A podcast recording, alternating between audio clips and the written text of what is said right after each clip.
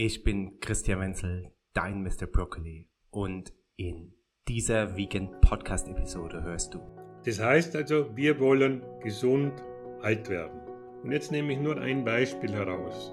Diejenigen, die jetzt uns da zuhören und die im Moment irgendwo zwischen 40 und 50 Jahre alt sind, die entscheiden ab jetzt, ab jetzt, ob sie mit 70, 80 Jahren Alzheimer bekommen oder nicht.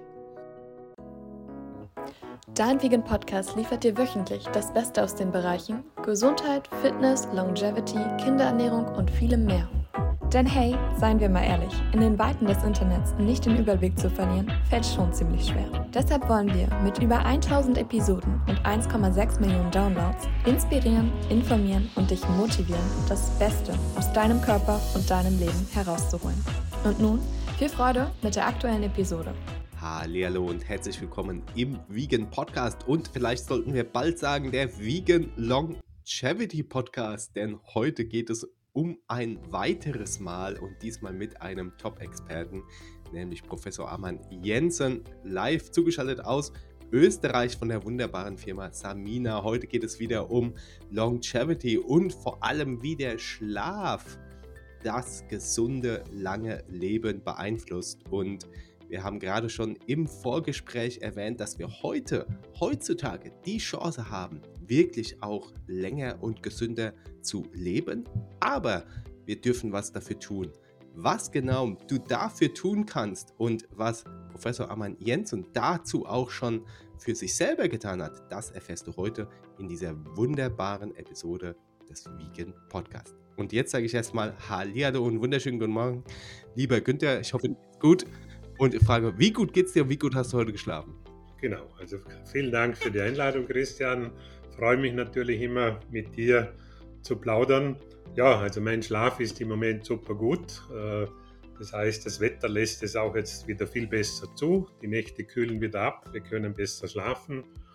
Äh, ich bin an meinem neuen Bestseller dran, der wird dann im Frühjahr herauskommen. Bin also voll beschäftigt, habe jeden Tag ein sinnerfülltes Leben, weiß, wo ich hin muss und pflege natürlich nach wie vor meinen Schlaf, meine Gesundheit. Und darüber werden wir heute reden. Du hast es schon gesagt, wir haben es selber in der Hand. Äh, die Menschen unterschätzen immer, wie viel sie tatsächlich selber in der Hand haben. Und vielleicht zum Einstieg möchte ich ein altes Konzept ausgraben, das heute mehr oder weniger nicht mehr sehr präsent ist, nämlich das Prinzip der Salutogenese. Man hört zwar jetzt immer wieder öfter davon, eine Zeit lang war da fast eine Totenstille und in den 60er, 70er Jahren hat ein Soziologe ein Konzept entwickelt, das sich genau mit diesem Thema beschäftigt hat, nämlich seine Kernfrage war, wie entsteht Gesundheit? Also ein hochspannendes Thema. Und er hat dann natürlich einige Theorien aufgestellt und hat natürlich auch den Schlaf nicht vergessen. Ich habe sein Konzept und sein Modell äh, in den letzten Jahren äh, ein bisschen überarbeitet und erweitert, weil in den 50 Jahren ist jetzt so viel passiert mit unserer Umwelt, mit uns Menschen, mit den Krisen, dass das, was er damals quasi in den Fokus genommen hat, nicht auslangt. So, und wenn wir darüber nachdenken und vielleicht auch noch was interessant ist, die Gesundheit, und das ist wichtig zu verstehen, das ist kein Zustand. Auch die Krankheit ist kein Zustand. Es sind beides Prozesse. Und diese Prozesse laufen jede Sekunde gegeneinander. Und manchmal ist mehr Gesundheit da und manchmal ist mehr Krankheit da. Und jetzt ist natürlich die Kunst dafür zu sorgen, dass wir mehr Gesundheit produzieren. Und was den Professor Antonowski noch interessiert hat, war natürlich die Frage, wie kommt es, dass Menschen unter gleichen Lebensbedingungen gesünder sind, quasi die Probleme, die aus der Umwelt, die äh, psychologisch, psychisch entstehen, dass die das alles besser verkraften. Und das hat dann zur Erkenntnis geführt, dass diese Menschen resilienter sind. Das ist jetzt ein Wort, das wir schon besser wieder kennen, die Resilienz. Das heißt also, man könnte das ein bisschen lustig so beschreiben, ein resilienter Mensch ist ein Stehaufmännchen, oder? Der, wenn da ein Lüftchen kommt, oder, dann bläst er nicht gleich um. Und wenn sie ihn umbläst, dann jumpt er so wieder, sofort wieder hoch und, und, und geht wieder seinen Dingen nach. So, und heute geht es jetzt um das Thema Langlebigkeit. Und wenn ich ein bisschen so in den Statistiken herumwühle und du weißt, ich bin auch ein Studienfreak, äh, ich wurde jahrelang gequält mit meinen quasi Ideen und Innovationen und jeder gefragt, ja, wo sind die Studien? Und dann musste ich natürlich am Anfang die Leute enttäuscht und sagen, ja, am Anfang ist alles Empirie, am Anfang gibt es keine Studie. Wenn du ein neues Projekt angehst, wo willst du dann eine Studie hernehmen? Oder wenn ich jetzt also an das Schrägschlafen denke oder an die Körpererdung, mit der ich schon vor 40 Jahren begonnen habe. So, Langlebigkeit.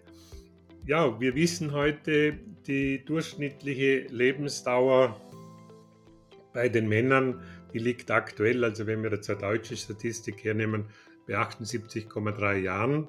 Die Frauen haben in der Regel zwei, drei Jahre längere Spanne, also irgendwo 80 äh, ist so ein, ein Datum, auch jetzt auf die Zukunft bezogen. Oder? Das heißt also, die Lebenserwartung ist im Laufe der letzten Jahrzehnte eindeutig gestiegen. Weißt du, wie viele statistisch dann davon auch kranke Jahre sind? Ich habe mal gehört, gerade wenn es dann natürlich ins ältere Semester geht, genau, sind also, bis zu 20 genau das Thema. Jahre. Jetzt kommt das Thema. Und, und dieses Thema, oder, wenn wir das jetzt wirklich ganz bewusst und gezielt angehen und sagen, wie schaut eigentlich unsere Ausgangslage wirklich aus? So, und da, ja, da braucht es jetzt ein bisschen starke Nerven, weil da gibt es eine Studie und die zitiere ich, seit diese Studie herausgekommen ist im Jahre 2015. Das war bisher die weltgrößte Studie zum Thema, wie gesund ist die Weltbevölkerung. Und die Studie ist 20 Jahre gelaufen, von 1993 bis 2013. Es haben über 180 Länder weltweit mit, mitgemacht. Es war die WHO dabei, es waren die üblichen Superuniversitäten Stanford und bis hin auch zu Oxford und alle, die wir kennen. Die Harvard University ist im medizinischen Bereich auch ganz stark. Und 2015 wurde das Ergebnis im Lancet, Lancet ist also ein Wissenschaftsmagazin, wurde das veröffentlicht. Und das war einer der größten Schocks für alle, die sich mit Gesundheit beschäftigt haben, aber auch für die Medizin. Es ist herausgekommen, dass nur noch jeder 20. Mensch kerngesund ist.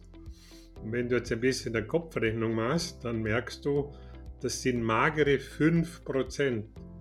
Das heißt, 5% der Menschen sind kerngesund. Wie war da die Definition? Hast du die doch kurz im, äh, im Kopf? Also haben die ja, Allergien und so weiter? Oder was? Es geht immer um, um die gleichen Sachen, oder? Äh, es geht natürlich immer um die Themen, an welchen Dingen versterben die Menschen. Und da ist natürlich nach wie vor Herz-Kreislauf, Krebserkrankungen, oder also die üblichen Verdächtigen, die wir seit vielen Jahren kennen, die sind ganz vorne. Und in die Richtung werden natürlich vor allem die Menschen untersucht.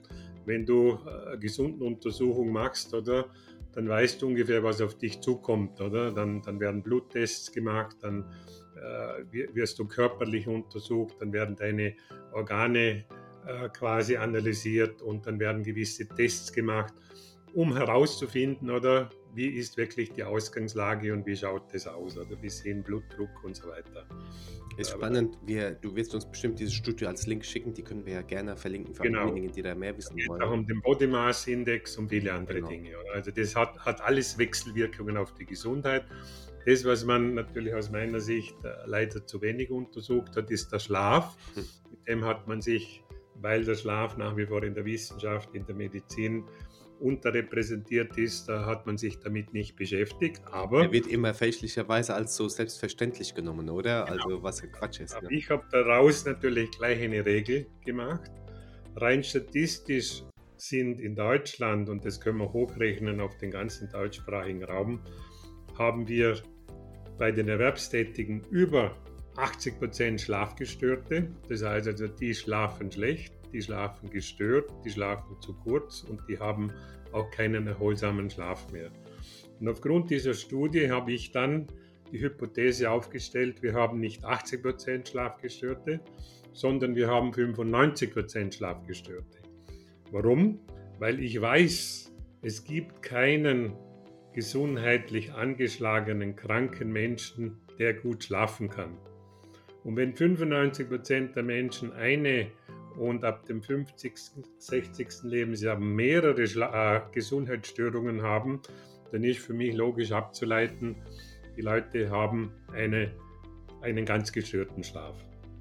Und es geht ja so weit, dass wir heute wissen, dass die Schlafstörung nicht nur ein Symptom von Gesundheitsstörungen ist, sondern dass die Schlafstörung eine Urursache der Krankheit ist. Das heißt also, wir haben heute viele Zivilisationskrankheiten, die ursächlich mit schlechtem und zu kurzem Schlaf zusammenhängen. Und so, da, eigentlich vielleicht eine kurze Zwischenfrage. Reden wir da hauptsächlich von den Industrieländern, also hier von äh, Ja, natürlich. Also die ja. Industrieländer und dort, wo die Wirtschaft läuft, oder? Das ist ja. einfach die Erfahrung. Dort, wo es prosperiert, dort, wo es kracht, oder? Dort schlafen die Leute schlecht. Und äh, nochmal ganz kurz zurück zu der Studie. Sind dann quasi auch in den anderen Ländern 95 Prozent der Menschen mit einer ja, also Krankheit? In der Studie findest du eigentlich länderspezifische Hinweise und die sage ich einmal, die Grunderkrankungen sind natürlich verschieden, oder? Also in den USA haben wir heute schon, weiß ich, äh, über 50 Prozent Übergewichtige. Äh, wir haben 30, 35 Prozent äh, sogar fettleibige Menschen, oder wo eigentlich schon in, ins Krankhafte geht. Also je nach Land, oder? Deutschland kommt direkt danach. Genau, oder? Und nach UK. Dann sehen wir, der Halteapparat, die Muskulatur, die Wirbelsäule und alle diese Sachen sind natürlich je nachdem, was die Menschen machen, mehr oder weniger beansprucht. Aber es ist jetzt einmal irgendwo ein Querschnitt und es ist einmal ein Hinweis, oder, wo die Reise hingeht und wo wir stehen. Und jeder von uns, wir brauchen uns ja nur ein bisschen umhören, wir sehen es ja selber. Wer ist wirklich kerngesund? Ja, also ab einem gewissen Alter hat doch jeder seine Zipperlein, die Leute schlucken Medikamente, Bluthochdruck, Cholesterinsenker, ähm, Antidepressiven oder Schlafmedikamente. Ich denke, das geht alles einher. 95% der Menschen sind nicht mehr kerngesund, also nehmen wir 95% der Menschen wahrscheinlich irgendwelche Medikamente. Da reden wir jetzt wahrscheinlich nicht von Nahrungsergänzungen. Ja, also ich würde es nicht so hoch ansetzen, aber klar ist, äh, die, die Pharmazie oder man muss vielleicht immer ein bisschen unterscheiden. Rezeptpflichtige Medikamente und, sage ich einmal, frei zugängliche Medikamente. Aber wenn wir das so sehen, dann hast du vollkommen recht, oder? Dann nehmen ein Großteil der Leute irgendwelche Dinge ein. Und die Bewussten, die Gesundheitsbewussten, oder? Die suchen natürlich ihr Heil in der Naturheilkunde, die suchen ihr Heil eher in, in der integrativen Medizin und die werden sich eher äh, mit Nahrungsergänzungsmitteln, gesunder Ernährung und so weiter beschäftigen. Also wir sehen jetzt bereits an diesem Punkt, ohne dass wir ganz tief einsteigen, wie man sich vorstellen kann, auf diesem Planeten lange zu leben. Automatisch funktioniert das nicht mehr. Das heißt also jetzt einmal zumindest in den Industrienationen. Mhm. Und, und wir reden ja, also meine Botschaften betreffen einmal in erster Linie den deutschsprachigen Raum mit 100 Millionen Einwohnern. Da, wo wir zu Hause sind, um, um die Menschen wollen wir uns kümmern. Und Wobei, da sehen wir. Vielleicht ganz kurzer, ganz kurzer Einsatz. Du hast ja auch im Vorgespräch erwähnt, dass vor 300 Jahren, 200 Jahren und so weiter die Menschen gar keine Chance hatten, so alt zu werden. Genau. Äh, und jetzt haben wir eigentlich die Chance und vermasseln uns selber sozusagen. Genau. Jetzt haben wir die Chance, wirklich gesund alt zu werden. Darum soll es ja auch heute gehen. Was sind da die Tipps? Was sind deine äh, Ergebnisse? Nur das dürfen wir bewusst sein und das hast du jetzt super gut rausgearbeitet, dass es eben keine Selbstverständlichkeit ist, dass wir jetzt die magische Pille schlucken und dann eben gesund alt sind, sondern es ist Aufwand, wir dürfen dafür was tun und natürlich dürfen wir auch das Wissen haben, was du uns heute bereitstellst. Ne? Genau, genau. Und um das geht es, oder? Und dann kehren wir noch einmal zurück zum, zum Kollegen Antonowski. Und er hat ja schon damals gesagt, du hast eigentlich 90 Prozent deiner Gesundheit selber in der Hand. Und dasselbe trifft auf den Schlaf zu. Das heißt also, wir haben selber in der Hand, wie lange wir schlafen, wann wir ins Bett gehen, wann wir aufstehen, wie unser Schlafplatz ausschaut, wie unser Schlafraum ausschaut. Das haben wir alles selber in der Hand. Wenn wir das allerdings der Matratzenindustrie überlassen oder im anderen Bereich der Pharmazie, oder? Dann äh, haben wir natürlich schon von vornherein wieder schlechte Karten. Und das trifft auf alles zu, oder? Überall dort, wo Industrialisierung dahinter steckt, oder? Und das ist jetzt ja auch ein bisschen das Problem geworden der Industriemedizin. Das haben wir jetzt in der Pandemie bemerkt, obwohl wir eine hochwissenschaftliche Medizin haben, waren die Mittel, uns zu unterstützen, sehr bescheiden aus der Medizin. Also das kann man so zusammenfassen, ohne jemanden direkt näher treten zu wollen. Das hat jeder an sich selber gespürt und schon damals haben die bewussten Menschen versucht, die Dinge selber in die Hand zu nehmen. Also nicht zu delegieren, sondern einfach Hausverstand einschalten und darüber nachdenken, was bedeutet das, wo geht die Reise hin und was muss ich tun. Und Trantanowski hat eben gesagt, du hast deine Gesundheit selber in der Hand und hat dann einige Schlüsselfaktoren oder Säulen aufgestellt. Nachdem ich jetzt gerade an einem Buch dran bin, ist es natürlich ein wichtiges Kapitel, die Salutogenese und wie wir die, die, diese Grundsätze der Salutogenese nutzen können, um gesünder zu sein. Jemand, der gesund ist, hat natürlich immer die Absicht, gesund zu bleiben. Und jemand, der nicht gesund ist, hat die Absicht, wieder gesund zu werden. So, das, das, das ist so mal die Geschichte. Und jetzt darüber hinaus gibt es natürlich die Idee, und diese Idee, die ist jetzt in den letzten zwei Jahrzehnten oder zwei, zwei, drei Jahrzehnten gewachsen, dass die Menschen das Gefühl haben, sie können, und manche sagen das auch ganz bewusst, älter werden.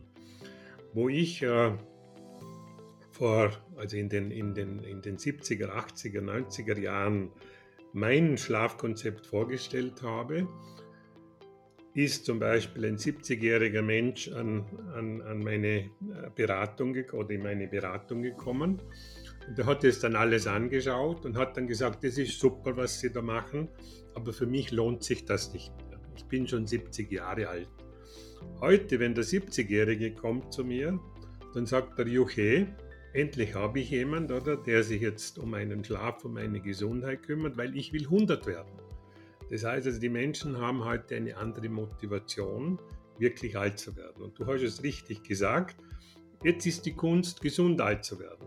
Und du hast vorher auch schon etwas Richtiges gesagt. In dieser Studie ist natürlich auch herausgekommen, dass wir bereits 30 Prozent unseres Lebens mit Krankheiten und Verletzungen verbringen. So, das heißt also ein Drittel unseres Lebens geht unter Anführungszeichen flöten, indem wir nicht gesund sind. Und das heißt also, mein Konzept der Lebensverlängerung geht eigentlich in zwei Richtungen. Ich will das bestehende Leben optimieren und da ist die Ansprache vor allem an die Jungen und will natürlich dann, wenn der Mensch wirklich älter ist, den Leuten Unterstützung geben, wie sie tatsächlich gesund alt werden können. Und bewegst du dich da selber in die Richtung jetzt, sag ich mal, allumfassend äh, oder ist dein Fokus nach wie vor auf Schlaf? Denn ich finde natürlich deine Einstellung hervorragend, wie du schon im Vorgespräch, also in, in der Einleitung erwähnt, mein, mein zukünftiger Bestseller. Also auch das ist ja quasi, finde ich, ein Bestandteil des Lebens. Du hast eine Vision, du hast einen Sinn in deinem Leben, das hast du schon erwähnt, ganz am Anfang. Und du hast hehre Ziele und weißt genau, was eintreten wird. Also, und da, das genau. sind so zwei Goldnuggets, finde ich. Also, ich werde jetzt am 2. Oktober 70 und ich habe beschlossen, dass mein 71. Jahr mit dem Wissen, das ich heute habe, zu meinem erfolgreichsten Jahr wird. Das ist das, was ich machen will. Oder? So.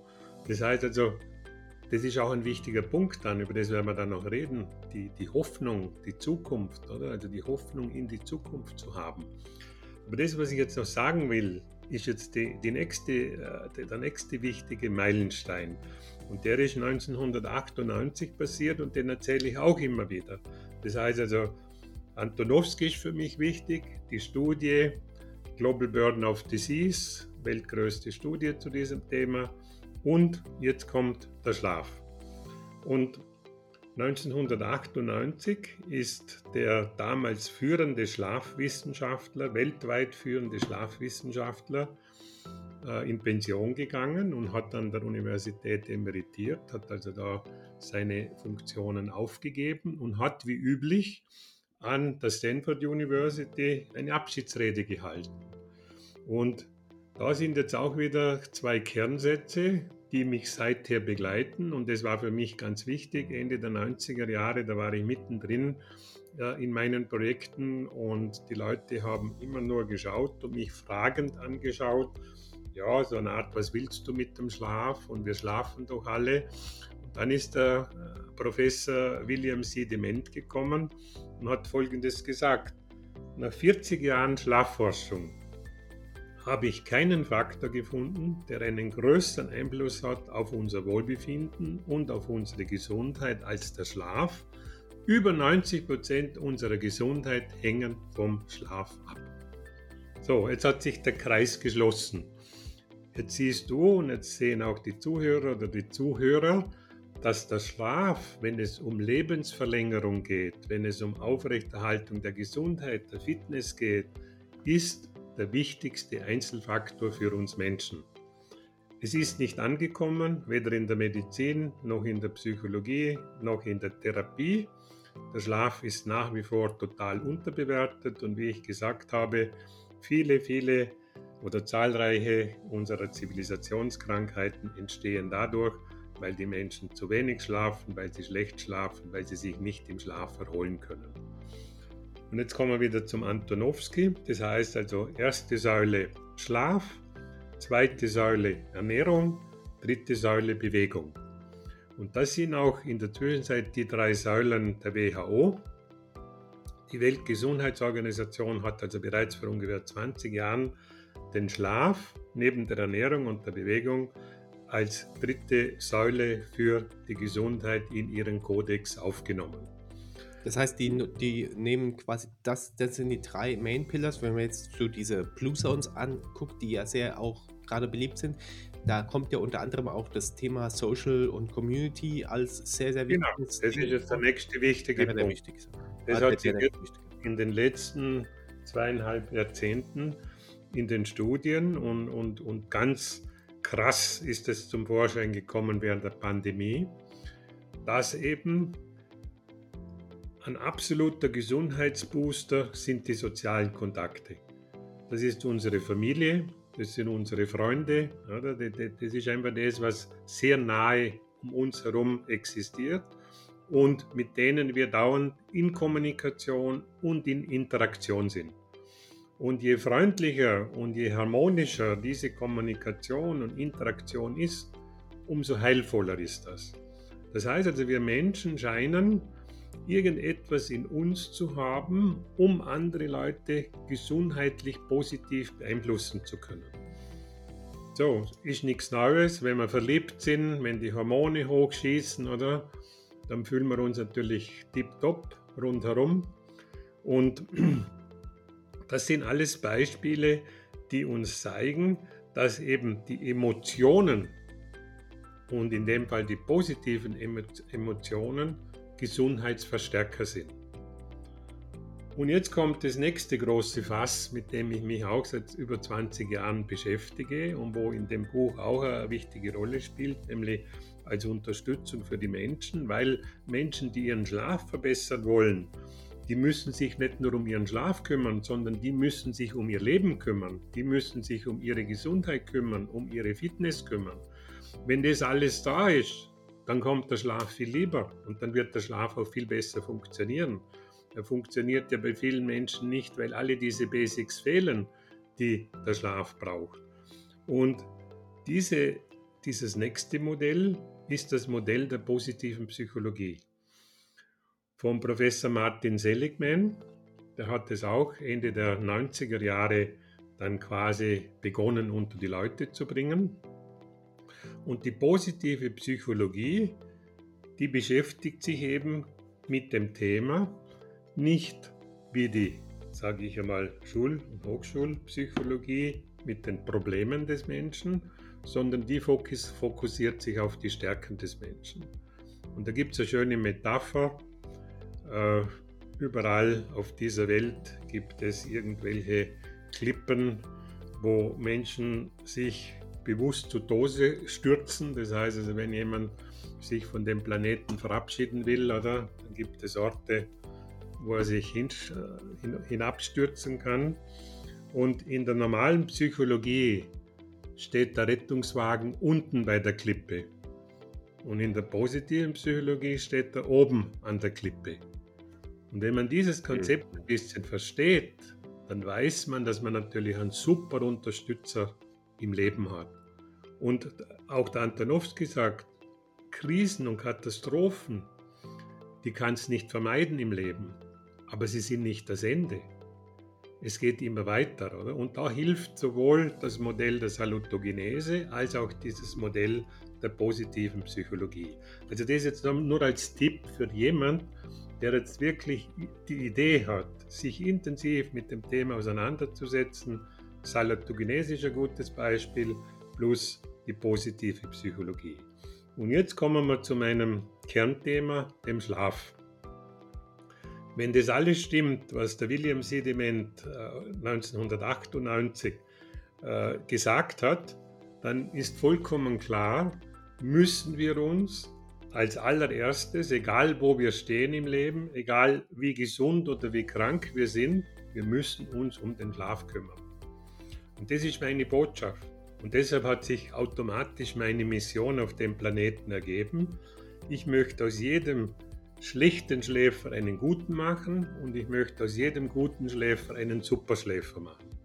Das ist das, was ich jetzt seit fast 40 Jahren mache und wo ich unterstütze und wo ich jetzt mehr und mehr logischerweise Zuspruch bekomme und wo es mir auch gelingt, mehr und mehr in dem Bereich der Medizin, in dem Bereich der Psychologie, äh, neuerdings sogar in die Schulen einzudringen, um die Menschen mit Informationen zu versorgen, was sie tun müssen, weil es gibt Musskriterien. Wenn du diese Musskriterien nicht erfüllst, dann kommt dein Schlaf nicht. Also mit dem Schlaf ist es in der Zwischenzeit genau das gleiche wie mit der Gesundheit. Die Gesundheit kommt nicht automatisch, sondern du musst was tun und der Schlaf kommt auch nicht mehr automatisch.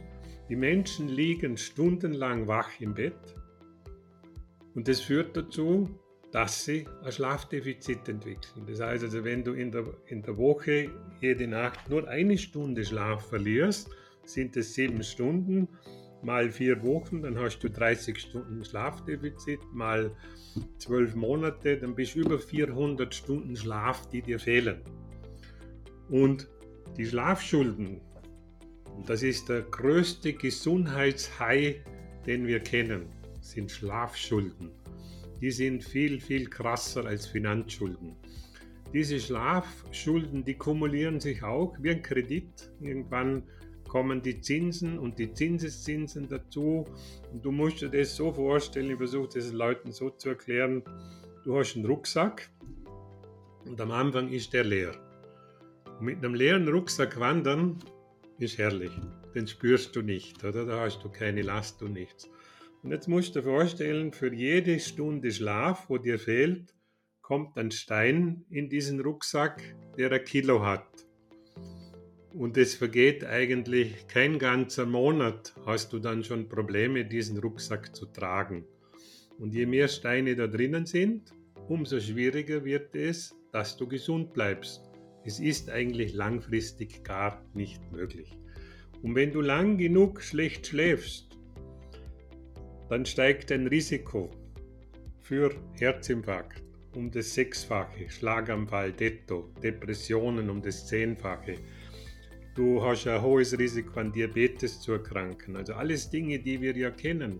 Herz-Kreislauf-Erkrankungen, nach wie vor Todesursache Nummer eins, hängen ursächlich mit dem Schlaf zusammen. Wenn du dann noch das Pech hast, dass du an einer Schlafapnoe leidest, das heißt, dass du in der Nacht Atemaussetzer hast und mehr oder weniger in einem Sauerstoffdefizit schläfst, ja, dann verlierst du Jahre dann verlierst du Lebensjahre, dann hast du keine Chance, alt zu werden. So, also man sieht jetzt schon, wo die Reise hingeht. Und jetzt kommt, kommen natürlich Dinge ins Spiel. Und vor 40 Jahren, also Anfang der 80er Jahre, habe ich ja zwei Visionen entwickelt. Oder? Man muss sich ja vorstellen, ich habe eine psychologische Praxis gehabt und habe nach zwei Jahren festgestellt, dass alle meine Klienten und Patienten haben einen gemeinsamen Nenner gehabt. Egal welches Problem sie hatten, sie haben alle schlecht geschlafen. So, und das war dann für mich der Start, mich mit dem Schlaf auseinanderzusetzen und darüber nachzudenken, was hat die Schlafstörung mit dem Problem von meinem Patienten oder Klienten zu tun. Und dann habe ich begonnen, den Schlaf zu optimieren. Am Anfang mit ganz verrückten Dingen. Ich habe die Leute geerdet im Schlaf. Oder? Da konnte damals niemand etwas anfangen mit dem Thema. Die Erdung hat man nur aus der Elektrotechnik gekannt. Man hat nicht Menschen geerdet, oder? Man hat damals, wo ich begonnen habe, hat man den Leuten gesagt, das darfst du auf keinen Fall machen, das ist lebensgefährlich. Also man hat sich hier auch nicht ausgekannt, was äh, es heißt, den Körper zu erden. So, ich habe also festgestellt, dass es natürliche Einflussfaktoren gibt, die den Schlaf ruckzuck verbessern können. Und mit denen habe ich mich natürlich sehr intensiv beschäftigt. Daraus ist dann das Schlafkonzept entstanden. Und ich habe natürlich als Psychologe immer etwas im Fokus gehabt. Ich habe gewusst, wenn die Menschen etwas nicht leben, dann sind es Veränderungen. Die Menschen wollen sich nach Möglichkeit nicht verändern. Erst wenn sie Schmerzen haben, wenn sie einen hohen Leidensdruck haben, dann sind sie bereit. Und deshalb ist natürlich der Leidensdruck in einer Therapie ganz wichtig. Weil wenn, wenn mein Patient einen Leidensdruck hat, dann ist er auch motiviert, den wieder loszuwerden. Und deshalb ist es auch bei Kindern schwierig. Kinder entwickeln nicht so einfach einen Leidensdruck, oder? Die haben dann nicht die Motivation, die Dinge von sich aus zu ändern. Da musst du dann wieder mit anderen äh, Mitteln und Methoden arbeiten.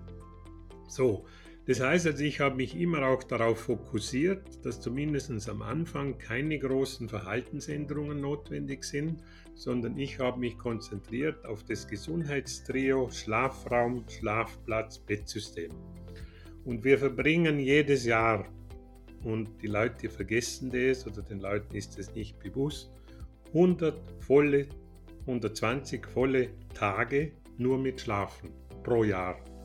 Das heißt, also ein Drittel des Jahres verschlafen wir. Ja, jetzt brauchen wir jetzt eigentlich auch keine große Philosophen und Mediziner zu sein, um nicht zu erkennen, dass das ja einen Sinn haben muss. Also ich glaube, die Natur und die Schöpfung hat wenige Dinge äh, präsent gemacht, die keinen Sinn machen, oder? Es ist irgendwo dahinter, ist irgendein größerer Sinn vorhanden. Also können wir davon ausgehen, dass der Schlaf natürlich einen Sinn hat und der William Sediment hat uns ja auch in Richtung Gesundheit signalisiert, dass 90 Prozent der Gesundheit vom Schlaf abhängig ist. So, das heißt also, wir wollen gesund alt werden. Und jetzt nehme ich nur ein Beispiel heraus.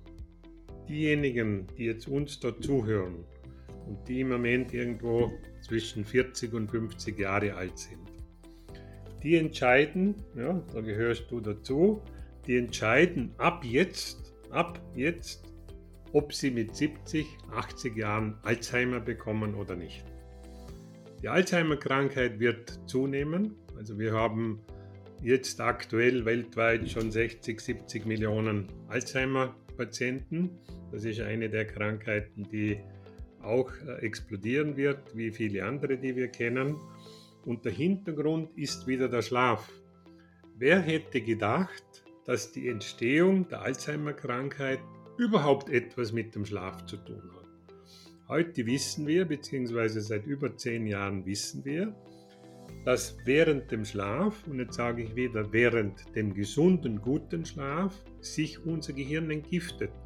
Ein hochkomplexer Vorgang, das heißt also, man kann sich das ungefähr so vorstellen, unser Gehirn schrumpft um etwa 20 Prozent. Das Gehirnwasser, dieser Likör hat dann mehr Möglichkeiten, quasi in die Zwischenräume zu kommen. Und dann entstehen sogar im Schlaf und vor allem im Tiefschlaf Druckwellen. Und diese Druckwellen sind so wie ein Kercher sozusagen und reinigen die Nervenbahnen und Neuronen von Placke. Das heißt also von Ablagerungen und das sind diese berühmt-berüchtigten Beta-Amyloide, die schlussendlich die Urursache der Alzheimer-Krankheit sind. Also das heißt, das ist jetzt hier wieder ein gutes Beispiel. Du kannst schon alt werden, aber wenn du mit 80 Alzheimer hast, was willst du dann? Frage ich dich, oder?